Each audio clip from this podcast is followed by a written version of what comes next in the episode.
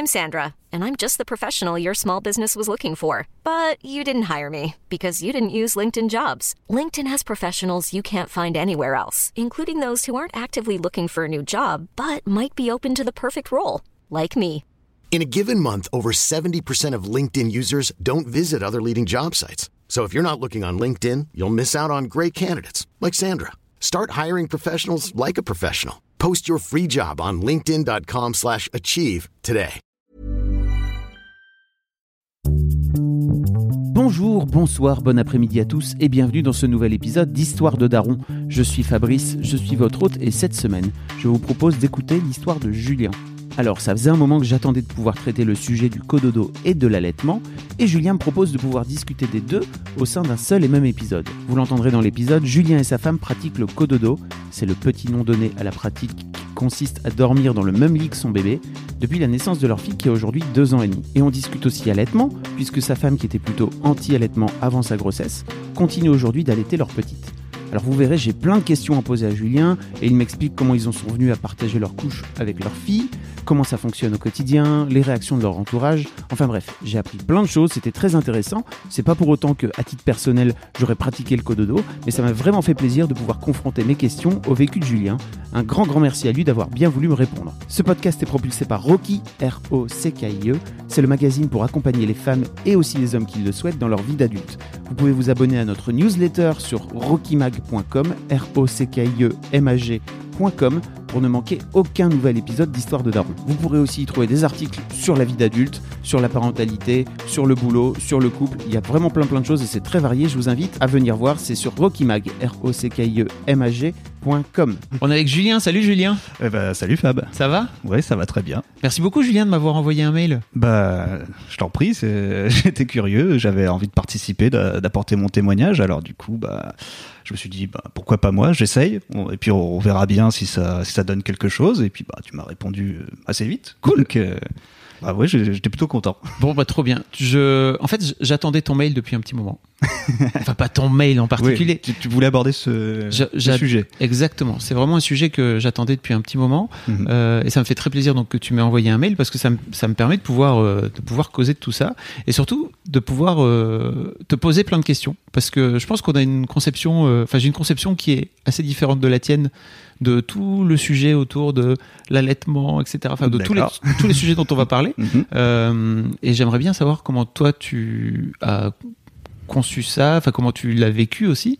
Euh, avant de rentrer plus loin dans le sujet en particulier, Mhm. est-ce que tu peux te présenter? Quel âge tu as? Qu'est-ce que tu fais de beau dans la vie? Bah, donc euh, j'ai 31 ans, je suis réalisateur, scénariste.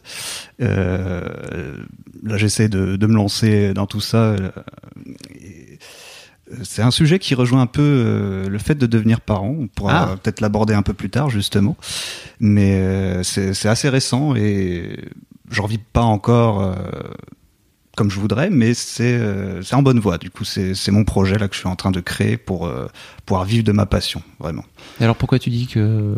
Parlons-en maintenant en fait si tu veux. Oui, on peut. Pour- pourquoi tu dis que ça rejoint un peu celui de parents? C'est l'idée de construire quelque chose, c'est ça? Ouais, c'est ça. Je pense que le, le fait de devenir parent, ça, ça a brisé pas mal de trucs. Ça, ça- avec ma compagne, quand c'est quand c'est arrivé, on, ça, ça a remis beaucoup de choses en question. On s'est dit qu'on voulait vraiment euh, faire ce qui nous tenait à cœur. À ce moment-là, quand on est, devenu parent, il y, a, eu quelque chose où je me suis dit, je veux que mon enfant plus tard, elle soit, elle fière de son père, qu'il, n'ait pas hésité à vouloir faire ce qu'il voulait vraiment et à suivre ses rêves.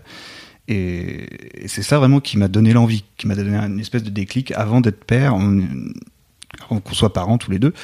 On, était là, on était un peu perdus, on savait pas trop où on allait, et finalement ça, ça a débloqué plein de choses de devenir parent. Et ça nous a vraiment euh, poussé dans une direction, euh, je sais pas, peut-être que il y a des gens, peut-être ça leur fait peur de devenir parents et que ça les, ça les bloque un peu dans des choses. Nous, au contraire, je crois que ça nous a libérés, ça nous a poussé euh, vers, vers les trucs vers lesquels on n'osait pas aller justement. Et alors t'avais par exemple professionnellement, tu avais un boulot que tu Ouais, quitté, c'est ça? j'étais agent d'accueil, ça faisait 4 ans. Je m'étais dit, c'est- du temporaire pour, un- pour une année, ça a duré 4 ans. Le fameux temporaire Le qui... fameux temporaire qui dure 4 ans, qui est payé au SMIC, qui était à temps partiel, qui était pff, inintéressant au possible. Euh, En plus, moi, comme c'est le cinéma qui m'intéresse, j'étais dans, dans- à l'accueil de, de bureau d'une banque. Euh, c'était vraiment pas épanouissant pour moi. Je, m'ennuyais, j'étais en train de mourir à petit feu ce, ce, truc. Et là, je me suis dit bon, à un moment, qu'est-ce qu'on fait? Est-ce que tu restes là et ça paye les factures, ou alors est-ce que tu essaies de faire un truc, tu prends le risque? Bon, bah, j'ai pris le risque. Après, verra ce que ça donnera, mais. Au moins, tu as la sensation d'avoir essayé, quoi. Ouais, c'est ça. Au moins, je veux essayer. Et pour ta compagne, alors, c'est pareil, il y a eu une sorte de, de grand déclic euh, Là, elle, elle est en reconversion professionnelle pour devenir euh, éducatrice Montessori. Enfin, un peu plus loin, elle fait une formation Montessori, mais elle, ce qu'elle voudrait, c'est ouvrir sa propre école avec une pédagogie alternative, avec euh, une, une, grosse base Montessori, mais en la nourrissant de plein d'autres pédagogies qu'elle aimerait découvrir, qui, pour greffer ça et créer peut-être sa méthode à elle. Euh, voilà, donc un beau projet qui prend du temps. et donc aujourd'hui, vous avez une, on a parlé très rapidement, mais une petite fille? Oui, tout à fait. Qui a deux, ans, c'est ça Bientôt deux ans, le, le 31 janvier. Ok. Qui s'appelle Fleur. Comment ça s'est comment comment ça t'est venu toi l'idée de, de devenir papa? C'est un truc que tu as toujours eu ou Ouais, je crois que c'est j'ai j'avais pas de plan particulier, mais j'avais l'envie de devenir papa. Ouais, c'était c'était quelque chose d'important pour moi. Et c'était, je sais pas, c'était le bon moment. Ça s'est fait assez naturellement. Ça, c'est venu comme ça, voilà. Au fur et à mesure du, temps de notre relation, on s'est dit bon bah maintenant, euh, est-ce qu'on est-ce qu'on y va? Bah oui, on y va et, elle est arrivée et c'est que du bonheur. Vous connaissez depuis combien de temps avec ta, compagnie? Euh, Ça fait un peu plus de dix ans. Ok. Ouais doit être à peu près ça. Ouais, un peu plus de 10 ans. C'était le bon moment, quoi, pour toi. Ouais. Et est-ce que tu as la sensation que ce moment de vie-là, il, correspond aussi à... En fait, est-ce est que c'est l'œuf ou la poule? C'est-à-dire que est-ce que tu penses que euh, l'idée de vouloir bouger dans ta vie, comme tu mhm. parlais tout à l'heure, euh, professionnelle, etc., euh, t'a incité à, à faire... À, faire cet enfant, en tout cas, j'imagine, en couple mhm. Ou alors, est-ce que c'est l'envie de, de bouger euh, professionnel qui t'a dit aussi tiens allez on est parti on tente tout ensemble hmm. avec le recul un peu, de recul avec un peu de recul hmm. moi je, dirais que c'est c'est plus le fait d'être devenu parent qui a fait bouger plein de choses pendant pendant la grossesse on a on a remis beaucoup de choses en question sur euh, bah, sur nos principes sur des idées qu'on avait aussi notre conception de la parentalité de de, de, de nous-mêmes aussi, de, des personnes qu'on était et de, de ce qu'on voulait pour, un, pour notre enfant. Et ça, ça a été beaucoup dû à la rencontre avec une, une femme formidable, une sage-femme qui a fait notre préparation à la naissance, qui nous a donné beaucoup d'infos qui, et qui a fait. Qu euh, dévoilé en éclat beaucoup d'idées préconçues qu'on avait sur la parentalité et sur euh, qu'est-ce que ça pouvait être d'être parent, d'être papa, d'être maman, de qu'est-ce que et bah, d'où découlent aussi certains choix qu'on a fait que peut-être sur lesquels tu t'interroges. Dont, on va causer après, mais tu quand tu parlais de de parentalité plus largement que ça, euh, vous avez abordé quel genre de sujet avec, la, avec cette sage-femme par exemple Si tu avais, je sais pas, une ou deux, un ou deux trucs comme ça qui vous a un peu bousculé, enfin dont les idées ont été bousculées, ça m'interroge. Euh... bah, comme ça, bah, euh, bah du coup, il y a le, on peut aller sur le, sujet du cododo, ouais. qui pour nous, un enfant, on allait le, notre enfant, on allait le mettre dans sa chambre et euh, aller dormir euh, tranquillement, tout allait bien se passer, etc. Enfin, on avait cette idée un peu là. Et quand on a parlé avec la sage-femme, elle nous a parlé un petit peu de, des statistiques et de, de, plein de choses de, par rapport aux bébés qui viennent de naître. Et hum, moi, ma compagne, elle, elle avait une peur par rapport à la, à la mort subite du nourrisson, ah. par exemple. Mm. Et euh, quand on a parlé du, du cododo, elle nous a expliqué que ça diminuait les risques, par exemple, de, mort subite du nourrisson par 4 environ. Pendant, et que l'OMS euh, le recommande pendant les 6 premiers mois de la vie du nourrisson, au moins. Alors du coup, euh, alors la mort subite du nourrisson pour les gens qui, oui, il y a peut-être des gens qui, connaissent, connaissent, pas, pas. Tout à fait. c'est bah, le bébé qui qui s'endort profondément qui ne se réveille jamais, qui, qui se laisse mourir. On ne sait pas trop pourquoi.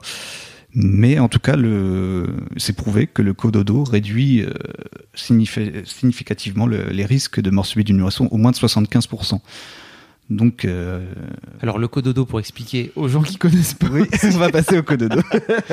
Je vais Euh, peut-être un peu vite. Ouais, non, non, mais en fait, c'est juste pour remettre un peu de contexte Oui, et des définitions pour. euh, tu sais, on a pas mal de jeunes en fait qui écoutent, vrai, qui sont pas vrai. forcément parents, qui sont pas dans, qui, qui ont pas encore abordé tous ces sujets-là. Ouais, peut-être même pas le mot. De... Non, voilà. Donc c'est pour ça. Qu'est-ce que ça, qu'est-ce que ça veut dire? Qu'est-ce que ça, en quoi ça Ah, consiste? Cododo, du coup, bah, c'est de dormir avec son enfant. On, on a soit un berceau juste à côté du, du lit des parents, ou alors euh, l'enfant dans le lit des parents. Ça, dé- ça dépend euh, ce que chacun veut faire, mais en- tout le monde dort dans la même pièce en tout cas. Et nous, ce qu'on a fait, c'est on a récupéré un, berceau qu'on a mis à la même hauteur de, de notre lit et qu'on a vraiment collé pour que ça, lui fasse son espace, mais qu'elle puisse quand même accéder à, à notre matelas. Ça, fait un, un- une, grande allonge pour pouvoir euh. Nous, on a nos, nos deux places, puis elle, euh, sa petite place, son petit berceau qui est vraiment collé euh, à notre lit. Ok. Et c'est une décision que vous avez pris ensemble alors Euh, Comment comment ça se Ouais, c'est une décision Parce que qu'on a. c'est pas très courant en fait. hein, Non, c'est pas courant, ouais, c'est vrai. Bah, c'est en pesant le pour et le contre. Et puis, on, on s'est dit un truc aussi en, en, en discutant, parce que au-delà de cette peur, on s'est dit, est-ce que voilà, est-ce que c'est bien, est-ce que euh, tout le monde fait pas ça, est-ce qu'il faut qu'on le fasse? Et on a réfléchi à cette idée euh, en termes de, nature, on vit dans une civilisation avec des codes, des choses, mais si on était des, êtres purement animaux et qu'on était euh, dans, une caverne, qu'est-ce qu'on ferait? Ben, on dormirait avec notre petit, en vrai. Alors on s'est dit, c'est peut-être pas si mal que ça au final. Pourquoi euh, est-ce qu'il faudrait qu'on s'en empêche parce que la société dit qu'il faut pas le faire? Euh, Est-ce que c'est parce que les parents disent qu'il faut pas le faire ou le médecin. Non, c'est peut-être pas ça. C'est peut-être qu'il faut qu'on suive notre instinct et que si on sent que c'est, c'est le meilleur pour notre enfant, nous, peut-être qu'il faut qu'on le fasse. Du coup, bah on l'a fait et on regrette pas. Alors comment ça se comment ça se passe? Parce que l'un des trucs pour moi, euh, parce que donc je- je sais pas si tu le sais, mais j'ai tenu un blog qui est devenu un qui est devenu un un livre après pendant la grosse Mhm. la première grossesse de ma femme et en fait j'ai découvert pendant la grossesse de ma femme donc c'était il y a longtemps hein, 2005 Ouais. euh, la première grossesse on en parlait très très peu encore du cododo enfin c'était vraiment euh, et euh, j'avais fait euh, j'avais découvert ce truc là et j'avais fait un post sur mon blog Mhm. en expliquant mais c'est fou en fait à quel moment enfin en tout cas moi ma vision préconçue et celle que justement sur laquelle je voulais t'interroger c'était plutôt en fait à quel moment tu finis par te retrouver toi avec euh, euh, ta femme Mhm. euh, où t'as en fait bon t'es quand- avec un enfant en bas âge déjà t'es souvent ensemble enfin en tout cas il Ouais. vaut mieux hein, d'une Mhm. manière générale parce que l'enfant a besoin de beaucoup beaucoup d'attention et euh, en fait pour moi j'ai toujours eu ce, cette idée que la chambre à coucher était un peu un endroit euh, sacralisé entre, sacralisé entre guillemets Mhm. euh, Une et espèce de privé pour le couple Ouais. quoi tu vois pour se retrouver tous le les sanctuaire deux, du couple. Exactement. dire. donc j'avais fait ce post là à l'époque sur mon blog Ouais. en, en me moquant un peu du truc parce qu'en plus j'avais vraiment aucun aucune idée si tu veux du truc en me disant mais pour- pourquoi pourquoi vous faites ça? Qu'est-ce qui se passe? Mhm. et j'avais eu beaucoup de commentaires de gens qui disaient mais c'est n'importe ça avait tourné sur des forums de, de gens qui sont du cododo donc je ne connaissais pas qu'il y avait aussi des gens de qui faisaient sur qui faisaient qui des communautés de gens qui faisaient qu'on appelle des cododoteurs je ne sais pas Bref. Ouais, peut-être. je- Je sais pas non plus. Mais bref, en tout cas, il y avait beaucoup de gens qui étaient qui m'étaient tombés dessus en fait en me disant, euh, en fait, euh, bah, justement plein d'infos Hmm. et alors de mon point de vue, ça ne le, le fait que l'enfant, euh, ton enfant meurt éventuellement euh, comme ça, Hmm. il y a, il y a très peu de chance. Enfin, Oui, faut faire attention, chance, hein, oui. tu vois. Oui, c'est des, cas qui existent, mais euh, il y en a pas Mhm. beaucoup. Euh, je me dis, mais moi, j'avais dans mon idée, en tout cas, l'idée de la chambre à coucher, c'est pour nous tous les deux. Comment comment ça s'est passé entre vous en fait euh, C'est une idée que cette sage-femme vous a amené, c'est ça dans le couple à un moment donné? Euh, c'est- nous, elle, euh, ce qui était très bien avec cette femme, c'est qu'elle elle donne beaucoup d'infos, mais toujours en disant vous faites ce que vous voulez. Oui. Après, euh, jamais euh, été très euh, Prosélite. c'est- Voilà, c'est Mm. pas ça. C'est pas, c'est pas le genre. C'est, mais elle donne beaucoup d'infos et et après on en fait ce qu'on en veut. Et nous, en y réfléchissant et en en, en parlant, on s'est dit que c'était ce qui nous convenait finalement, Euh, parce que parce que c'était ce qui nous semblait le mieux pour nous. Après, je dis pas que c'est faisable pour tout le monde et que c'est et que c'est simple à conceptualiser aussi de comme tu dis voilà cet espace de de, de vie intime qui est censé être réservé au couple d'y faire une place pour son enfant Et en fait, on s'est un peu renseigné aussi sur les autres sociétés. Euh, au Japon, par exemple, toute la famille dort euh, ensemble dans la même pièce. Euh, il y a des tribus aussi à travers le monde. Il y a plein d'endroits en fait, et on se dit bon, bah, c'est peut-être très occidental en fait, ce, ce truc de séparer l'enfant. Sans et aucun doute. Hein, Voilà. Et, et, et, puis voilà, on se posait la question aussi de se dire, bah, ce, ce, petit tête qui va venir au monde, il est totalement immature, il sait même pas qu'il est qu'il existe quelque part au monde et il a même encore l'impression de ne faire qu'un avec sa maman. Est-ce que vraiment il faut qu'on le mette euh, tout seul dans sa chambre? Ça, ça nous semblait pas possible en fait. Alors du coup, euh, voilà, on est allé vers ça. Et voilà. Alors comment ça s'est passé par exemple? Parce que j'imagine que quand euh les, les au tout début notamment, mm -hmm. euh, où je sais pas à quel âge a, a commencé à faire ta, ta fille ses nuits euh, parce que ça, elle les fait toujours pas. C'est vrai. Ouais. En fait, euh, au bout de deux ans, euh, oui, parce que oui, c'est compliqué. c'est, on fait partie d'un groupe de soutien sur Facebook. Mon bébé ne fait pas ses nuits, quelque, quelque chose comme ça. Mais c'est c'est très compliqué. On fait partie de, de ces parents qui, qui ont des enfants qui ne dorment pas très bien. En fait, elle a des, des poussées dentaires très très longues et très douloureuse. Quand elle fait une poussée dentaire, ça dure 3-4 semaines. Et après, il y a une petite pause d'une semaine ou deux. Et puis ça repart 3-4 semaines. Et des fois, la dent ne sort même pas. et c'est pour ça qu'on a des nuits très hachées depuis presque deux ans. Alors, c'est beaucoup moins qu'au début. Il y a du mieux, mais c'est ça a été compliqué. On a vu plein de médecins qui qui sont là, qui vous disent mais ma, bonne dame, c'est parce que votre enfant il profite de vous. Vous voyez, il sait très bien quoi faire pour euh, vous répondez à ses pleurs, machin.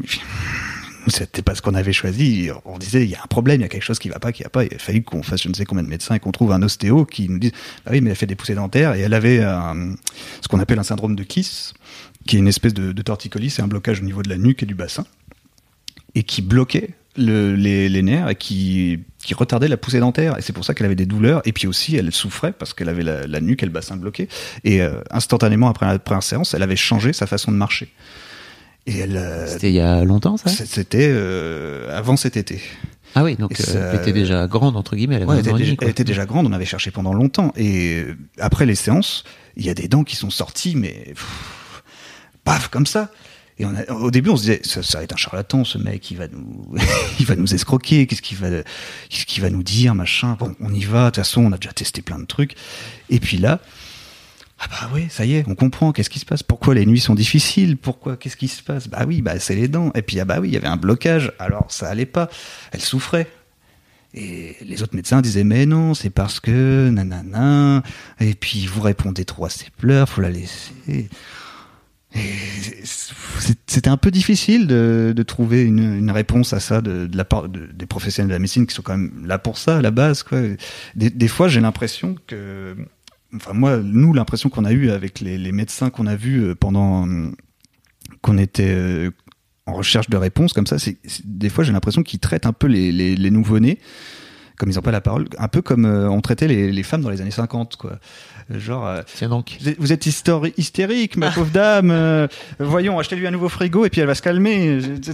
T'es là, tu te dis les réponses qu'il te donne, mais c'est votre faute, madame. Vous lui donnez trop d'attention à votre enfant. Je suis en train de te dire, il y a quelque chose qui va pas avec mon enfant. Qu'est-ce que c'est? Trouve une réponse. Mm -hmm. Nous culpabilise pas d'avoir de, fait nos choix. C'est pas ça. C'est pas parce qu'on fait du cododo ou machin. Et ça, euh, la personne, le médecin qui l'a enfin débloqué, qui avait posé un diagnostic, euh, voilà, il s'en foutait. Il, mmh. Lui, il envoie des, des, personnes qui font du cododo, qui en font pas des machins. Il s'en fout. C'est pas ça. Et lui, il a trouvé ce qui allait pas.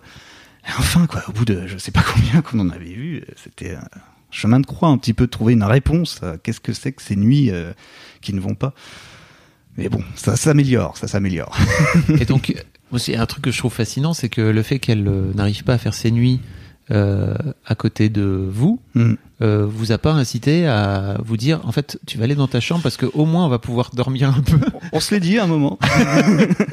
c'est vrai qu'il y a eu des moments où c'était dur, où on allait craquer un peu, mais bah après on a continué. C'est vrai qu'il y, y, a après, c'était plus général. C'était pas vraiment le, le cododo en soi dont on en avait marre. C'était, c'était toutes ces nuits où, bah voilà, quand tu manques de sommeil, tu, tu, tu finis par euh, devenir un peu irritable et c'est sûr. à manquer de patience. Mais t'as l'air en pleine forme en fait pour quelqu'un qui dort pas depuis deux ans.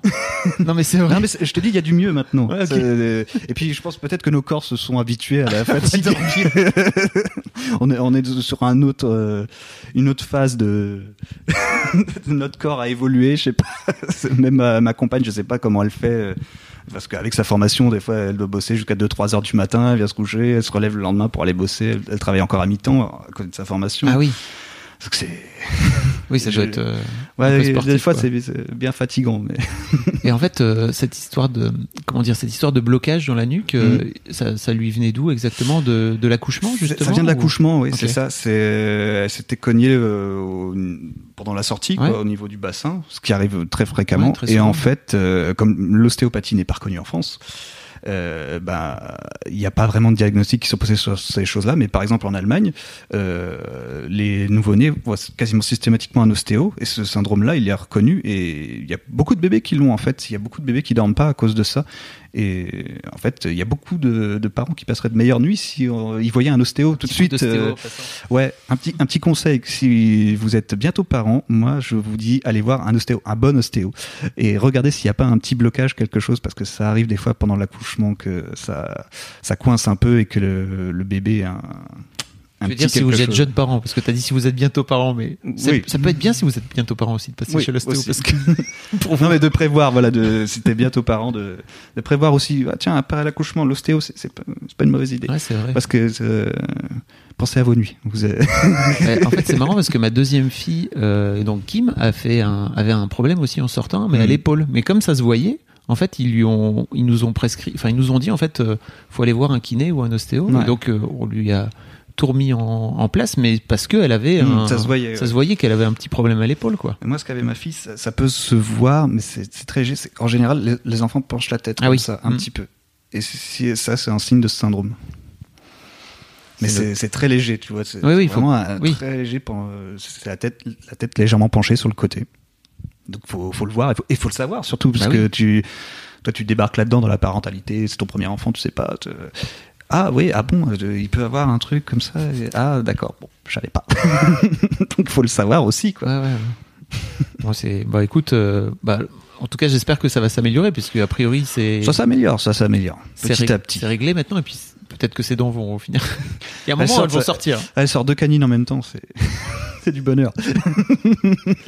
Comment ça s'est euh, et donc ouais justement dans, dans cette dans cette période un peu compliquée pour vous de cododo Ouais. comment ça se passe au sein de votre couple? Euh, vous avez eu des, des échanges un peu toi toi t'as as toujours suivi enfin je sais pas est-ce qu'il y en a un à un moment donné qui est venu dire euh, alors moi vraiment est-ce qu'on pourrait faire en sorte de d'arrêter? Vous avez eu des débats entre vous en fait ou vous êtes toujours resté sur Mm. sur cette idée? Je crois qu'on on a eu des moments un peu de, où on était un peu à bout, où on craquait et on se disait non mais là faut qu'on fasse quelque chose. Euh, Je vais aller dormir euh, ailleurs pendant une nuit ou je sais pas euh, parce que ça, ça devenait trop dur. Mais en fait, on ne s'est pas vraiment relancé dans des débats. Euh, mais c'était plus des, des craquages où on avait besoin d'évacuer euh, toute la fatigue et le, t'allais faire du sport t'allais courir ou tu faisais des Voilà, non, pas du tout.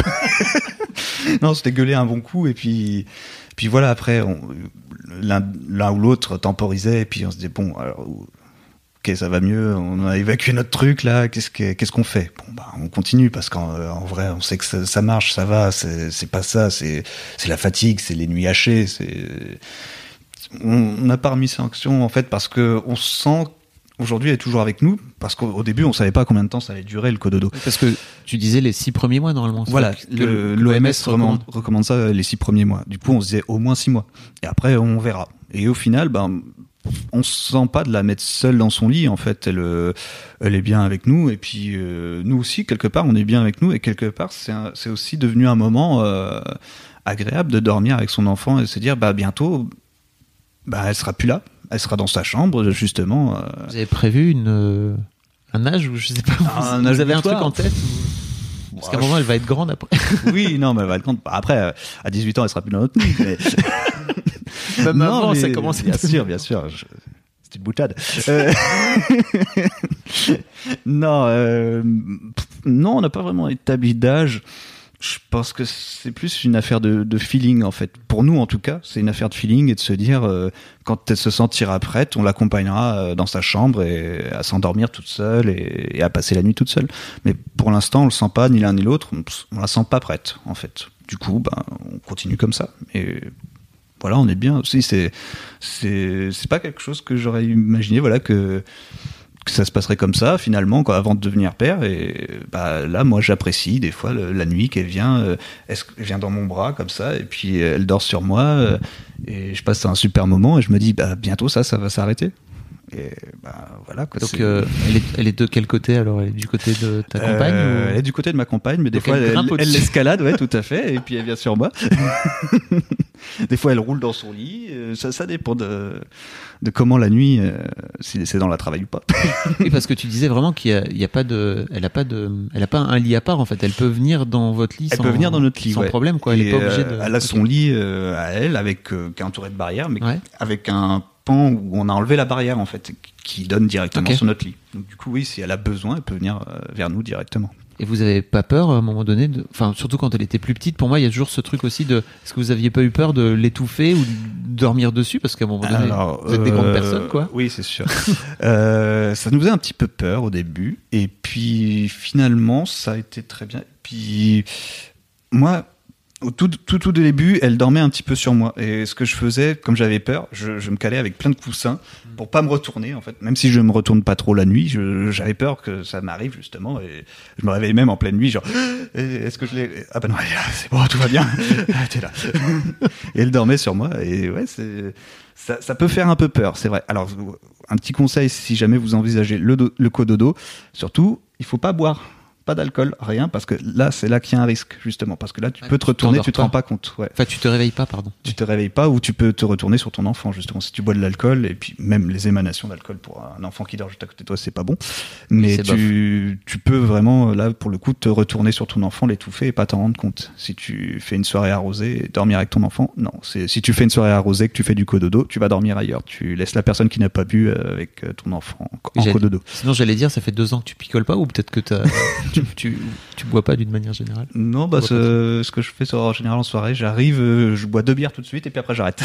de toute façon, c'est moi qui conduis, alors. Euh, oui, c'est une bonne façon. Voilà. Ce que j'allais dire, c'est une bonne façon aussi de pouvoir t'endormir une fois que t'as l'enfant qui dort pas au bout de deux ans, si tu veux. Donc c'est pas recommandé non plus. non, c'est pas une bonne idée. Qu'est-ce qu'en disent euh, les autres autour de vous? Euh, ben, ils ont fini par l'accepter. Après, au début, c'était un peu compliqué de parler de nos choix, de, de ce qu'on avait décidé de faire. Et, euh, il y avait une espèce d'incompréhension, je pense, bah, justement, du fait que c'est pas quelque chose qui se fait euh, dans notre société naturellement. C'est pas ce qui est le plus répandu. Donc, du coup, je pense qu'il y avait une certaine incompréhension de la part des parents, des amis, des choses comme ça mais que petit à petit ils ont compris nos choix et puis euh, au bout d'un moment aussi t'arrêtes de t'étendre sur le sujet t'arrêtes d'essayer de convaincre d'avoir des arguments tu, tu dis oui ça va machin puis voilà. Tu passes à autre chose parce que sinon tu, tu faut toujours argumenter justifier sur sur ah, tout parce que les gens jugent ont plutôt tendance à juger plutôt qu'à poser des questions c'est ça d'une manière générale? Ça dépend. Moi, j'ai plus envie de te poser plein de questions que de te faire bah non, c'est nul. bah, ils disent pas non, c'est nul, mais c'était un peu bah, pourquoi tu fais ça? C'était un peu plus incompréhension, des choses comme ça. Et c'était jamais vraiment méchant, mais c'est du coup, tu te sentais un peu seul dans tes choix, quoi. C'est ça le truc. C'est plus que tu te sens, des fois, tu pouvais ne pas te sentir très soutenu. Et ce qui est différent de, voilà, de, de prendre des réflexions ou qu'on te dise, ouais, c'est nul ce que tu fais. C'est pas ça, mais c'était un peu, je comprends pas et ça s'arrête là. Et à partir de là, c'était un peu compliqué, mais ça va, on s'en est sorti. Et puis on a trouvé d'autres personnes qui nous comprenaient, avec qui on a pu échanger. Et, ça nous a fait du bien aussi. Voilà. De... Vous où, où ça exactement? Euh, merci Internet, merci Facebook. Ah, euh, voilà, de, de trouver des, des, groupes de code d'auteurs ou? Euh, je sais pas si c'était un. Je sais pas si ce terme existe. existe désolé. On avait rejoint un groupe de, de, de, parents qui ont leurs enfants qui ne font pas leur nuit. Ah oui. Déjà ça, c'était un grand soutien, voilà, qui nous a permis de dire ah il y en a d'autres. Il y a beaucoup de monde sur ce groupe. Pas que nous. Ouais ouais, il y a beaucoup de monde. Euh, je sais plus combien il y a de personnes, mais c'est plusieurs centaines, je sais plus. Peut-être même plus. euh, ça fait, un- je sais plus exactement le nombre, mais il y, a- il y a pas mal de monde. Ouais. Alors, comment ça se passe dans ce groupe Le soutien?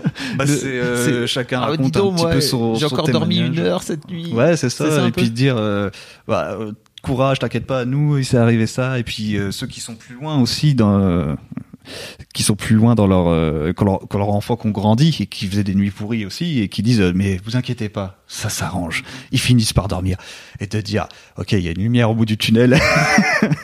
C'est sûr que c'est c'est dur. Enfin, j'ai j'ai un de mes collègues là qui est son son môme, il a un an, il a un peu de mal à faire ses nuits. Hmm. Et le matin, je le vois arriver et j'ai vraiment envie juste de le taper, de lui faire une petite tape euh, dans- sur l'épaule en lui disant Ça va aller. bon courage mon vieux parce que je sais à quel point c'est compliqué quoi. Ouais. D'ailleurs là, je, je lui ai dit tu prends deux jours de vacances. Et je lui dis ton enfant, pas avec ton enfant, ton enfant va chez la nounou, c'est très bien. Et toi tu dors pendant deux jours. Il a fait oui. Ah, il y a un moment, il faut recharger les batteries, sinon ça devient critique. Il faut trouver des moyens de, de récupérer. C'est vrai. Sinon, c'est c'est au bord de la, de la crise de nerfs pour. Si on trouve pas le moyen de, de se recharger, de se ressourcer, et puis même au-delà de, du corps aussi, de, de se nourrir intellectuellement et d'autres choses que de tout le temps être avec son enfant, parce que aussi c'est très prenant et Hiring for your small business? If you're not looking for professionals on LinkedIn, you're looking in the wrong place. That's like looking for your car keys in a fish tank. LinkedIn helps you hire professionals you can't find anywhere else, even those who aren't actively searching for a new job but might be open to the perfect role. In a given month, over 70% of LinkedIn users don't even visit other leading job sites. So start looking in the right place. With LinkedIn, you can hire professionals like a professional. Post your free job on linkedin.com slash achieve today. Ever catch yourself eating the same flavorless dinner three days in a row? Dreaming of something better? Well, HelloFresh is your guilt-free dream come true, baby. It's me, Gigi Palmer. Let's wake up those taste buds with hot, juicy pecan-crusted chicken or garlic butter shrimp scampi. Mm. Hello Fresh. Stop dreaming of all the delicious possibilities and dig in at HelloFresh.com. Let's get this dinner party started.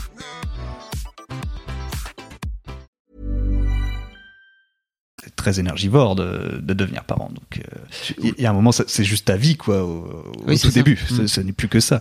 Là, je commence à pouvoir remater des films et des séries, mais je revis. Ouais, j'allais dire t'as fait comment, mais t'es en train de en train d'en sortir, c'est ça, t'as la sensation? Ouais, bah, ça, ça- les choses rentrent plus ou moins, enfin, pas dans l'ordre, mais euh, je sais pas si on peut dire ça, c'est pas très joli, parce que c'est, mais je crois que c'est normal, en fait, quand t'as un enfant, que ce soit un... Puis t'as le droit de le dire en plus parce que Oui, je le droit, oui. ça, secoue quand même. Ah oui, ça c'est un chamboulement. Oui, voilà. Tu- en fait, on, on le sait, mais on n'est pas, mais on n'est jamais prêt. on sait que ça va être un chamboulement de devenir Je pas de- parent. je vois pas de quoi tu parles. n'importe quoi, n'importe quoi. Pourquoi tu dis ça? Pourquoi, pourquoi tu dis ça? Voilà, c'est la, la Non, différence. je déconne, hein, je suis d'accord avec Ouais, toi. bah oui, c'est la différence entre la théorie et la pratique. Tu sais que ça va chambouler ton univers, mais c'est, mais une fois que tu y es, c'est totalement différent, quoi. Tu, tu te dis, ah ouais, ça, je m'y attendais pas, ça, c'est plus compliqué, ça, bah tiens, les nuits, ah bah oui, bah, c'est c'est la galère, hein. Moi, je pensais que ça allait être plus simple, hein. Et puis, Qu'est-ce Bah que voilà. ça, qu'est-ce que ça a chamboulé dans ton univers? La sensation- En dehors de cet aspect, euh, effectivement, que tu ne dors plus, qui est important en soi, je- j'entends bien. bah, encore moi, ça va, j'arrive à peu près à dormir, c'est plus ma compagne que, c'est un peu plus compliqué pour elle. Elle a le sommeil euh, léger, c'est ça? Euh, Ou alors elle est plus inquiète? Non, mais c'est bah, comme il y a aussi la- l'allaitement qui joue en, Oui. qui rentre en ligne de compte. On y bah, viendra après, Oui, pas voilà, hyper. on y viendra après. mais voilà, forcément, elle est un peu plus réveillée que moi aussi.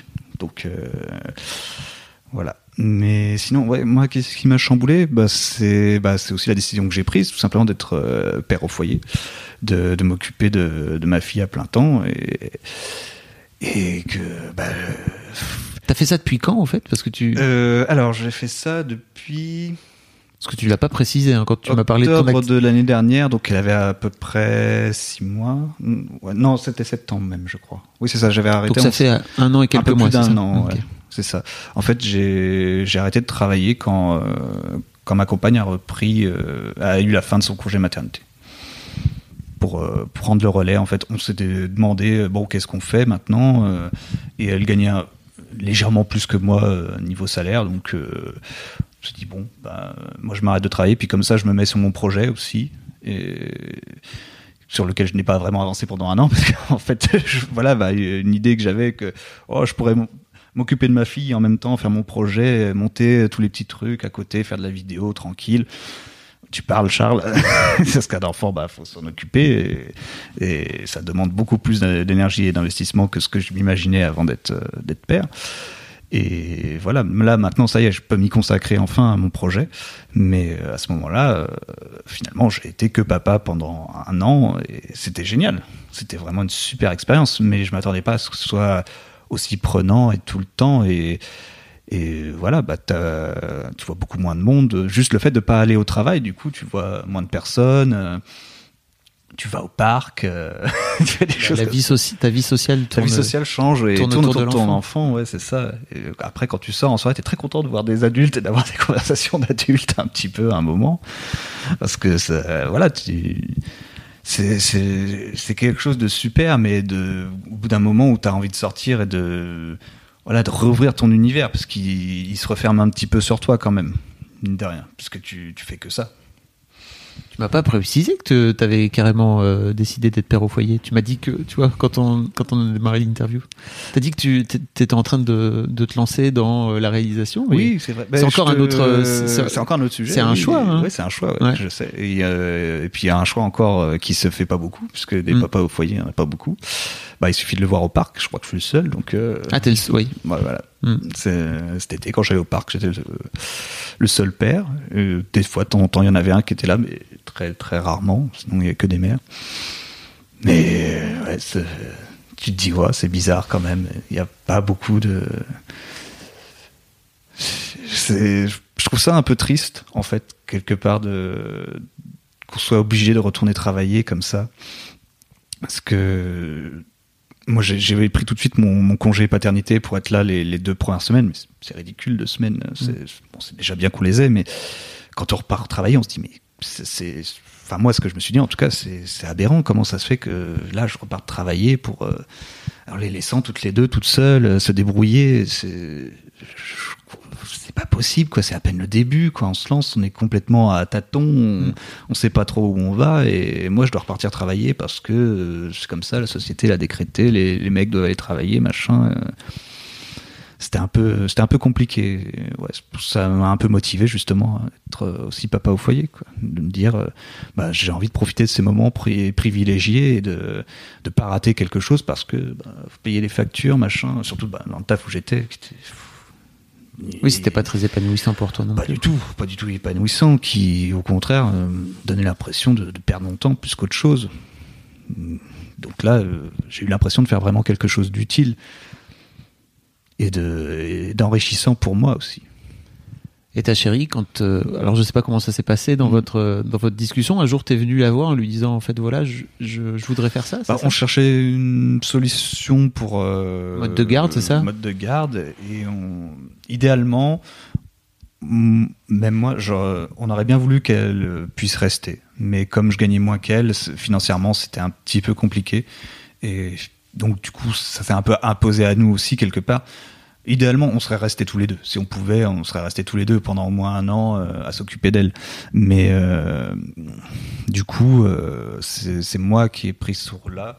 On voulait que qu'elle ait au moins un an, un de ses deux parents avec elle pour pouvoir grandir la première année entourée d'un de, ses deux parents à plein temps au moins. Et après, on s'était dit bon, après un an, on verra qu'est-ce qu'il en est, où est-ce qu'on va on savait pas trop. On savait pas trop. Mais on voulait que pour au moins la première année, elle soit pas gardée par euh, par un inconnu ou une inconnue, par la crèche. On savait pas trop. Du coup, euh, on a fait ce choix-là. Et comment ça s'est passé pour toi? Encore une fois, je pense que on avait eu, euh, j'avais eu un papa au foyer dans l'histoire de Daron euh, qui s'appelle Vincent, qui c'était vraiment très cool, qui racontait que ça avait été compliqué en fait vis-à-vis de l'extérieur aussi, d'une manière générale, parce que c'est c'est un choix qui est encore peu, comme tu disais, peu répandu hmm. et donc peu compris. Bah hum, moi ça va pour le coup, mais euh, je peux comprendre justement la difficulté vis-à-vis de l'extérieur. Après, euh, c'est peut-être un peu peut-être un peu d'isolement ouais de parce que ouais tu te sens un peu seul, tu te sens un peu à part quand t'es ouais voilà au parc entouré de maman que t'es le seul papa tu tu fais oh, pourquoi il n'y a pas d'autres papas c'est, ça que tu ouais moi c'est plus ça un peu cette idée de ouais d'être un, d'être un peu à contre-courant ou un truc comme ça je sais pas mais c'est j'ai pas eu de réflexion de de, de, choses négatives vis-à-vis de ça, mais tes parents, enfin la famille et tout Non, non, pas du tout. Oh, j'étais cool avec ça. Trop bien. Pour revenir au Cododo, tout à l'heure, je parlais de, euh, de, cette, de cette idée de sanctuarisation de la chambre à coucher. Hmm. Vous avez encore des moments intimes de ce fait-là avec, avec, ta femme? Comment ça se Alors, très intéressant. Comment ça eh se, comment vous faites vous organisez? Parce que ça doit nécessiter de l'organisation, je pense. Un petit peu d'organisation, pas plus que ça, mais c'est un peu comme euh, finalement certaines tribus où tout le monde dort ensemble. Tu t'esquives, tu, tu, sors du lit, tu, tu vas dans ton salon où tu as décidé d'aller. Hein, tu passes ton moment intime et puis hop, tu reviens c'est ça demande juste voilà de se de se dire que bah les, les moments d'intimité se déroulent plus dans la chambre ou alors quand elle est gardée forcément. Mais euh, c'est les meilleurs moments. Voilà ça c'est elle est pas là c'est la fête. Un petit moment rien qu'à nous. Oh, on fait quoi? On met Netflix. Oh merde je rigole. Euh... Non, mais tu fais ce que tu veux. C'est ça. c'est très bien. Bah oui, c'est très bien. euh... non, mais voilà, c'est. Ouais, je crois que c'est un truc que peut-être que des gens s'imaginent de de faire dormir son enfant dans, dans sa chambre, qui est le, le, domaine du couple, que ça va un peu euh, peut-être. Euh, casser l'intimité ou des mmh. choses comme ça mais finalement non parce que voilà si on veut juste se faire un câlin bon, on se prend tous dans les bras on se fait tous un gros câlin et voilà ça nous empêche pas d'avoir des moments de tendresse et voilà si on veut vraiment des moments intimes on attend qu'elle dorme bien profondément et puis on, s'esquive on revient et c'est pas c'est pas un problème quoi c'est ça demande juste de de laisser ça un peu à part et de en fait, on fait une place dans la chambre. C'est plus l'espace que du couple, c'est l'espace de famille où on dort tous ensemble. Mhm. Et c'est vrai que ça, ça demande de changer la perception que, que tu as de ta chambre. De, de, ce que tu en fais, de, de quel lieu c'est pour toi. Mais c'est pas négatif après, parce que bon, bah, ça, ça varie un peu les plaisirs aussi. c'est intéressant. Euh, ceci dit, moi, j'ai toujours ce truc en tête de. On a pas fait un meilleur endroit sur la planète pour faire l'amour qu'un lit, si tu veux. Tu vois oui, ça, je suis d'accord, oui. ce qui est quand même vraiment le meilleur endroit. c'est confortable. Oui, voilà, c'est ça. oui, c'est sûr, c'est sûr. Bah, ça, euh, comme je disais, c'est. Euh, après, tu, oui, vous te prépares des moments voilà, où tu, tu fais garder ton enfant et tu te prévois une petite soirée romantique. Et vous avez profité de ton lit. vous avez réussi à vous garder des, des moments comme oui, ça Oui, oui, bah, elle adore ses, grands-mères, alors du coup. Euh, au début, c'était un petit peu compliqué de la faire garder, mais maintenant, il n'y a plus de soucis. Euh, on lui dit, euh, tu vas chez, chez mamie. Ah, elle est super contente. Elle, elle aimait pas trop, c'est ça, avant Au début, elle n'était pas très rassurée, en fait. Et petit à petit, voilà, maintenant, il n'y a plus de soucis. Je pense que c'est normal, c'est l'angoisse de séparation les enfants au, tout début de, quitter leurs parents, c'était pas évident. Et nous, il a bien fallu qu'on le fasse à un moment. De toute façon, il faut le faire. Et puis, pour nous, nous retrouver aussi, passer des moments juste euh, aller se faire un petit resto, boire un verre, euh, regarder Netflix. Toujours bien. voilà, d'avoir juste un moment à nous, juste à nous pour euh, respirer et sortir un petit peu de, tout ça, même quelques heures. Voilà, ça fait toujours de bien de de recharger les batteries. Puis après, au final, t'es là, bon, on va la chercher parce qu'elle nous manque. Je comprends. Parlons d'allaitement aussi, parce que ça, ça fait donc. C'est alors je sais pas si c'est assez rare en fait, mais je, vous, mm. ta femme est encore, enfin ta femme, ta, compagne est encore, ta compagne est encore en train d'allaiter euh, ta fille qui est qui a deux ans aujourd'hui. Mm-hmm. Alors je, je n'ai aucune idée des chiffres et de jusqu'à quel âge en général, en moyenne, les les mamans qui allaitent allaitent, si tu veux. Alors je ne saurais pas, dire non plus. Euh, c'est très variable. Ça, ça, dépend vraiment déjà de, de l'enfant, si, parce que en général, il se, il s'arrête spontanément. Et là, Les enfants s'arrêtent spontanément. on- ça dépend. Ça- on peut être- on peut considérer là qu'on est dans un allaitement long du coup, parce que ça fait un- presque deux ans. Mais euh, alors les enfants, c'est un peu compliqué en fait l'allaitement. Euh, ils peuvent s'arrêter spontanément par rapport, euh, si tu leur donnes le biberon à côté par exemple, ils peuvent faire une confusion, une confusion entre le sein et le biberon. Et au bout d'un moment, bah, ils veulent plus le sein. Alors du coup, bah, ils passent au biberon. Ils, ont une préférence pour le biberon parce que c'est plus facile, euh, des choses comme ça. Enfin, il peut y avoir des, tas de raisons. Mais c'est une des raisons, par exemple. Si tu fais un allaitement mixte, ça, va peut-être euh, amener plus facilement le bébé à arrêter le sein. Après, le- l'enfant peut de lui-même, à un moment, s'arrêter euh, naturellement de, prendre le sein. Ça, ça peut arriver à, à six mois, à un an, à deux ans, euh, plus. Après, je j'ai pas les chiffres en tête et je pourrais pas dire exactement quand ça peut s'arrêter. Après, voilà, moi je, moi je vois ça. Fleur, elle est très bien. Elle, euh, prend le sein, elle, se nourrit. Et ce qui est marrant, c'est que ma compagne, c'était pas du tout une, une femme pro-allaitement avant. C'était au contraire, euh, trouvait ça un peu bizarre, les femmes qui allaitaient longtemps, euh, était pas pour, euh, se disait qu'elle donnerait le biberon, tout ça. Et au final, bah, c'est devenu te- tellement naturel que bah, voilà, euh, continue. Et puis donc, euh, elle veut pour l'instant et qu'on voit pas de de problème à ça, ben on- voilà, on continue. Oui. Qu'est-ce qui l'a fait changer d'avis? Euh, bah encore des, en partie un peu des infos que nous avait donné notre sage-femme sur l'allaitement et les bienfaits que ça apportait, puisque bah, c'est naturel. Puis aussi ouais toute cette question par rapport euh, entre l'homme et la nature, de se dire bah qu'est-ce qui est naturel, c'est de donner notre lait ou du lait d'un autre animal qu'on récupère pour lui donner. Bah on se dit bah le plus naturel c'est le nôtre normalement, enfin d'espèce à espèce, voilà, de, transmettre ça.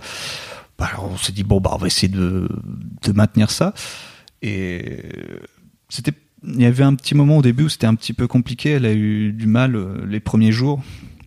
Le lait venait pas trop et, elle a dû utiliser des, des bouts de sein pour l'allaitement pour stimuler un petit peu la lactation et puis un peu le tire-lait. Mais euh, et puis après c'est venu et puis depuis euh, ça, roule il n'y a pas de souci quoi.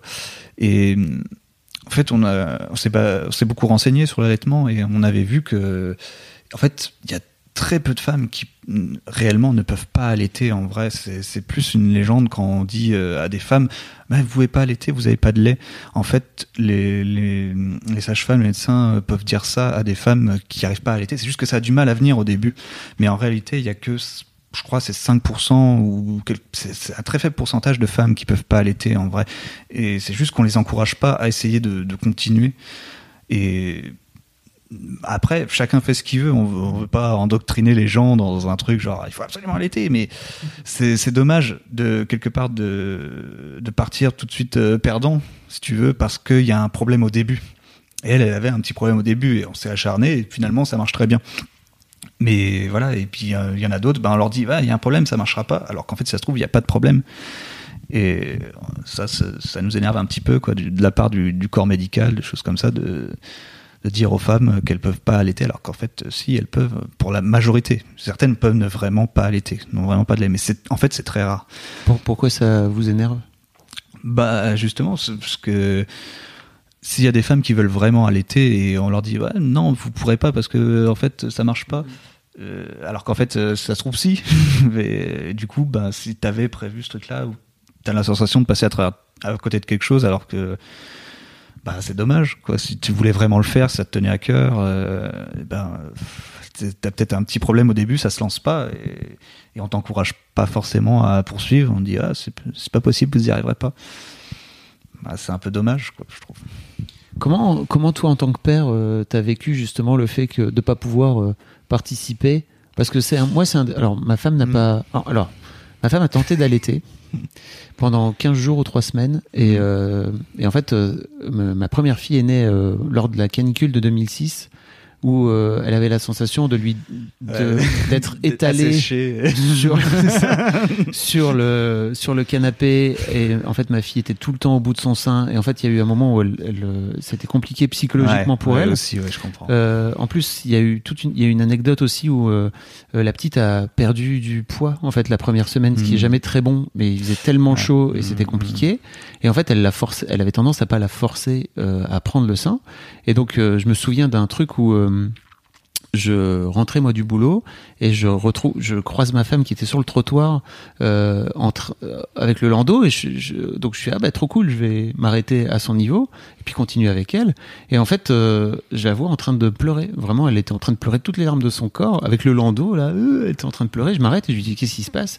En fait, elle s'était fait engueuler par euh, par la puéricultrice euh, qui lui avait dit euh, mais c'est n'importe quoi la façon dont vous allaitez, etc. Donc en Ah ouais? plus elle, ça, ouais, ça, elle elle l'a vraiment elle l'a vraiment euh, bolos quoi. C'était c'était compliqué pour elle. Et je pense que ça l'a un peu cassé dans ce truc-là. Et euh, au final, euh, euh, euh, en fait, euh, l'un dans l'autre, moi j'étais content après parce que ça m'a permis moi en tant que père de de pouvoir, tu vois, donner le biberon à ma fille, de Mhm. pouvoir l'allaiter et tout. Enfin, l'allaiter en tout cas, non, de pouvoir pour la La nourrir, nourrir, oui. pardon. Pas du tout l'allaiter. Non. Euh, et, Mais je- et en fait, j'étais- avec un, un daron qui s'appelle Jean-Philippe aussi, qui était dans l'épisode le, le dernier là, Voilà, l'épisode j'ai entendu, oui, 31. tout à fait. ouais. euh, où il parlait justement de ça aussi, qu'il Oui. était content que sa femme voulait pas du tout allaiter et que lui était content parce que ça lui avait permis quelque part de de pouvoir. euh, Et puis il avait, un, il, par- il exprime aussi un dégoût euh, par rapport au fait que ouais, il y a un truc un peu, moi j'avais pas envie de voir ma femme faire ça, etc. etc. Bon, bref.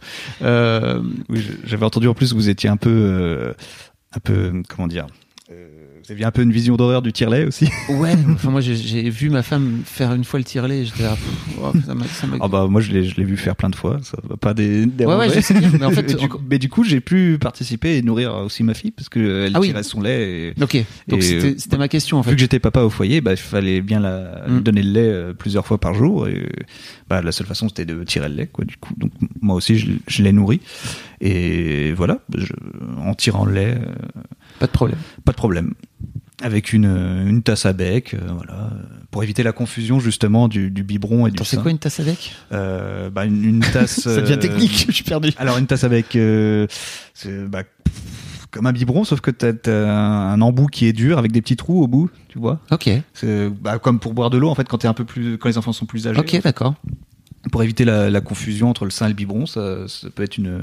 Ah oui, parce que tu disais que si, si- peut-être que si tu lui avais donné le biberon, c'est ça, elle aurait Voilà, ça peut- arrêté. euh, Éventuellement, ça, ça arrive ok. pas systématiquement, mais ça, ça peut, ça peut casser l'allaitement. Donc si euh, vous prévoyez d'allaiter un enfant, euh, le faire du biberon à côté, ça, ça peut potentiellement, potentiellement casser l'allaitement. D'accord. Je- ah bah, tu vois, je ne savais pas. C'est fou vraiment. Et donc, ta femme continue à allaiter la petite Ouais, pendant la fait. nuit, c'est ça alors? Des, ouais, quand pour ça elle se réveille, des fois, ouais, des fois c'est un peu compliqué pour elle, bah, surtout euh, quand elle a les dents qui la travaillent, parce que ça, ça- ça lui fait beaucoup de réveils nocturnes, et puis elle a, ah, je vais pas bien, et puis, oh bah tiens, je, je mangerais bien, je casserais bien la croûte. Alors du coup, bah, elle veut une tétée, et du coup elle se réveille, elle prend une tétée, puis elle se rendort, et puis des fois, bah, pff, ça, pas trop, pas trop la nuit, mais ça, enfin, voilà, d'instinct, elle va aller plus naturellement vers ma compagne pour, euh, pour se nourrir, du coup, que vers moi pour, euh, pour venir se, se rendormir pour l'instant. Tant qu'il y a l'allaitement. Mais euh, après. elle, elle le vit bien pour l'instant, ta, ta compagne? ça dépend des nuits, on va dire. non, mais ça, ça va. Elle, le- elle le vit bien, mais quand euh, s'est réveillée beaucoup de fois la nuit, euh, qu'il est 6 heures du matin, elle commence un peu à craquer. euh, je lui dis, mais viens avec moi, là, et puis hop, on fait un gros câlin pour qu'elle se rendorme. Mais si elle, si elle veut bien, des fois, euh, des fois c'est compliqué, elle veut que sa maman. Mais bon, on fait, on fait avec. hein. Comment tu le vis, toi Quand elle veut que sa maman, parce que Bah, parce que t'as pas de sein à lui offrir. bah pour le, non, j'ai pas de sein à lui offrir. Alors voilà, c'est comme ça. Moi, j'ai que des, des gros câlins à lui offrir. Mhm. Donc bah c'est comme ça, je, je ne peux pas lutter, la nature est fait- ainsi Mhm. faite, euh, tu as faim, bah, tu veux te nourrir, bah, je ne peux pas t'offrir ce Mhm. dont tu as besoin, donc euh, bah, je le prends comme, euh, comme ça, je- de toute façon je peux pas faire autrement, donc euh, on va faire avec, et voilà. Et pff, non, ça va, je, moi je le vis bien, je l'ai jamais mal vécu l'allaitement, ça... Parce que ça, ça se passe très bien et que je vois que notre fille, ça lui, ça, ça lui convient très bien, elle se nourrit, euh, voilà. Ouais, ouais. Voilà. Ok. ça, ça me semble très naturel en fait. Donc, Ouais, euh, ouais. Et est-ce que c'est pareil, vous avez une, oh, peut-être question con, j'en sais rien, mais vous avez une, une date euh, ou un âge à un moment donné où vous allez vous arrêter ou, en tout cas, Ben non, pas, on n'a pas d'âge et puis moi j'ai pas trop mon mot à dire, je pense quelque part là-dedans, puisque de Ouais. toute façon ça, ça, regarde euh, ma, ma compagne et, ma fille, quoi, de, eux, toutes les deux, toutes les deux, quand- finalement, quand est-ce qu'elles se sentiront d'a- d'arrêter ça, euh, parce que c'est c'est le corps de ma femme, euh, Ouais, ça, coup, ça, donc ça, bien. elle qui décide de toute façon. jusque là, ça j'ai pas mon mot à dire et puis euh, Mais ne serait-ce et que- ma fille euh, ben euh, moi je la je sais, je sais pas je euh, elle prend son lait quoi. Donc euh, je sais pas tant qu'elle aura besoin de lait et après euh, après si elle veut passer au, au lait de vache à un moment euh, Mm. bah voilà. Ou pas de lait de vache je sais pas si elle voudra du lait d'autre chose de, de coco ou j'en sais rien de d'amande. On verra bien. Mais non il n'y a pas de date butoir. On, on essaie de suivre un peu euh, pareil à l'instinct un peu comme le dodo en fait finalement à l'instinct de, de savoir quand est-ce que que les choses évolueront pour la prochaine étape Il y a une des auditrices d'Histoire de Daron, ju- justement suite à cette remarque qu'on avait eue avec euh, Jean-Philippe, euh, qui me disait que d'une manière générale, euh, euh, les gens avaient tendance à juger les les mères et, et les parents en fait, mais Ouais. les mères plus particulièrement, euh, qui avaient tendance à peut-être euh, allaiter leurs enfants quand ils étaient un peu plus grands. Euh, t'as des, j'imagine que ça a été le cas pour vous. Tu fais oui là, je te vois faire oui. Bah, c'est c'est un truc un peu général ouais, pour certains. Et puis peu- même peut-être nous, avant d'être parents, on n'avait pas forcément un regard très bienveillant sur les personnes qui allaitaient longuement. Et on trouvait pas forcément ça très sain. Mais bah, en- finalement, en le vivant, et ben, on, se voit, on se rend compte que c'est tout à fait naturel et qu'il n'y a rien de dérangeant là-dedans. Et ben, finalement, c'est ça aussi, c'est un- une de nos convictions qu'on avait avant qui a un peu volé en. Et c'est pour ça que je dis que c'est marrant, parce que que, que ma compagne n'était pas du tout pro allaitement et que Mhm. même euh, limite ça la dégoûtait euh, avant de, de voir Ah des, oui. des- des- des femmes qui faisaient de l'allaitement long et qui se disaient ah, c'est glauque quand même et au final elle fait un allaitement long donc Comment elle le, vous en avez déjà parlé. bah oui comment, bah, comment elle se perçoit aujourd'hui par rapport à ça, justement par rapport bah au- justement qu'elle a énormément changé quoi parce que se dit si, si je reparlais à la moi d'avant d'être mère euh, et que tu, je lui disais tu vas faire un allaitement euh, à deux ans ta fille elle sera toujours au sein euh, là elle du passé elle lui dirait Non, mais- foutaise. c'est ça, baliverne.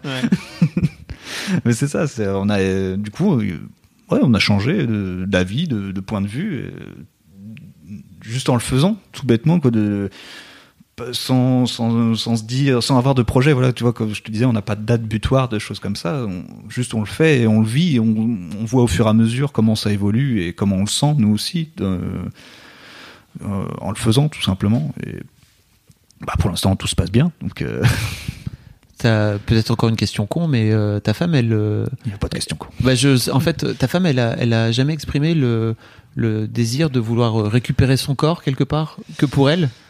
Et là, tu vas parler à sa place, je sais, mais Ouais, bon, t'es, bah, désolé, hein, c'est histoire de daron, c'est pas. Bah oui, je sais, c'est l'histoire de Daron du coup. Non, mais hum, Il y a, peut-être dans il y a des- pas une- à un moment donné une sensation de, d'être obligé de partager. euh, il y, a- vois ce que il y avait eu des petits moments un peu compliqués pendant les poussées de croissance où là, euh, comme le bébé euh, grandit d'un coup, il a besoin de beaucoup de lait. Il tète beaucoup aussi, et c'était un, un peu accaparant. Et, où elle a un petit peu craqué, elle a hésité à arrêter, des choses comme ça, mais finalement, euh, c'est quelqu'un de très têtu. Alors du coup, elle s'est dit non, je continue. Et bah voilà, elle a dépassé un peu euh, ce truc-là. Mais ouais, c'est arrivé par moments, mais c'était plus de l'agacement, de choses comme ça, de, de- de moments qui étaient très intenses en demande de, de nourriture pour l'enfant, qui, qui étaient très prenants en, temps en fait, tout simplement, tout bêtement. Et ouais, où là, tu peux même plus rien faire, quoi, parce que Oui, tu es t'es- tout le temps en train d'allaiter. Oui.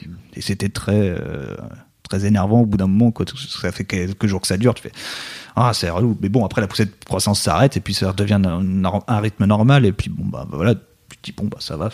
C'était un cap à passer. Euh, je passais la poussée de croissance. Maintenant ça va c'est reparti. Jusqu'à la prochaine poussée de croissance et, et ça se passe. Plus plus l'enfant grandit plus ça se passe. Donc euh, ça va. C'est de plus en plus gérable. Puis là aujourd'hui ouais, non il y a pas de souci J'ai une dernière question que je pose à tous mes invités. Euh, Qu'est-ce que tu dirais à ta fille si tu si elle écoutait ce, ce podcast euh, dans 10 ans? Dans 10 ans. oh Elle aurait là là. 12 ans presque. Ouais. Elle serait immense. Ma fille a 12 ans, elle est immense. C'est n'importe quoi. Ah, mais t'es grand toi aussi. Ouf, non, c'est juste elle est grande par rapport à par rapport à quand elle avait 2 ans, elle est vachement plus grande. Ouais. Qu'est-ce que je voudrais lui dire? Ah, je sais pas. Il y a tellement de choses que je voudrais lui dire en fait. J'espère que qu'elle serait.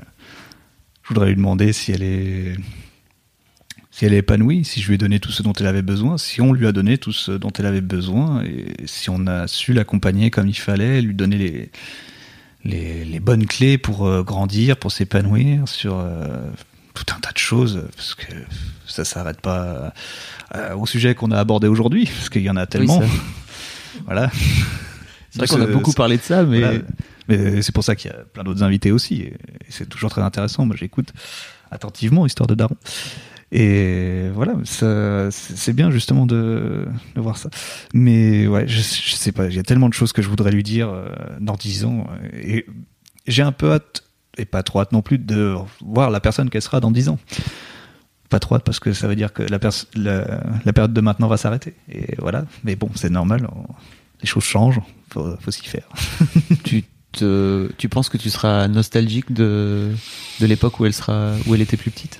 Je sais pas, je sais pas. Je, je fais pas de plan sur la comète, mais j'essaie de, prendre tous les moments euh, agréables aujourd'hui, de me dire justement profites-en parce que ça passe très vite et déjà, déjà ce qui est passé, c'est passé et ça continue d'avancer et ça avance très vite. Donc prends chaque moment et chéris-les, enfouis-les bien, euh, garde-les parce que ça, ça passe très vite. J'essaie vraiment de, de capter ce qui se passe euh, là, maintenant, tout de suite et pas trop encore me projeter parce que j'ai l'impression que je pourrais me perdre. Enfin, c'est bien de, de savoir un petit peu où on va, mais j'ai pas envie de me perdre dans des, des projections alors que finalement il y a des choses à vivre maintenant. Puis en plus à 12 ans, tu vas voir, ça, le début de l'adolescence, elle te regarde comme ça. ça veut dire ça- des regards qui en disent long.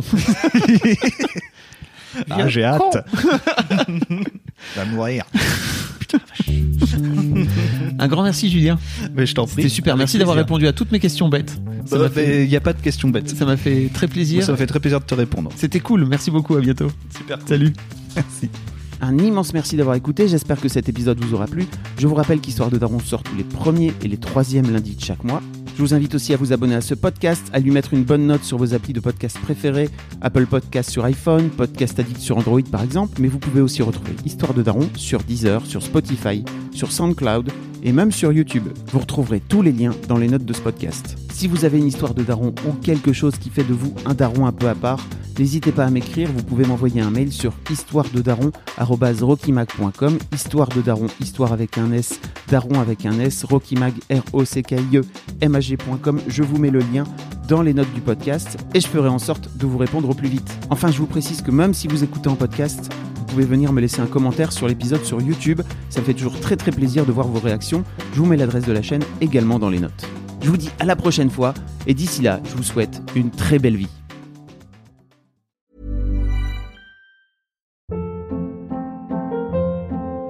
Hold up. What was that? Boring. No flavor. That was as bad as those leftovers you ate all week. Kiki Palmer here, and it's time to say hello to something fresh and guilt-free. Hello Fresh. Jazz up dinner with pecan-crusted chicken or garlic butter shrimp scampi. Now that's music to my mouth. Hello Fresh. Let's get this dinner party started. Discover all the delicious possibilities at hellofresh.com.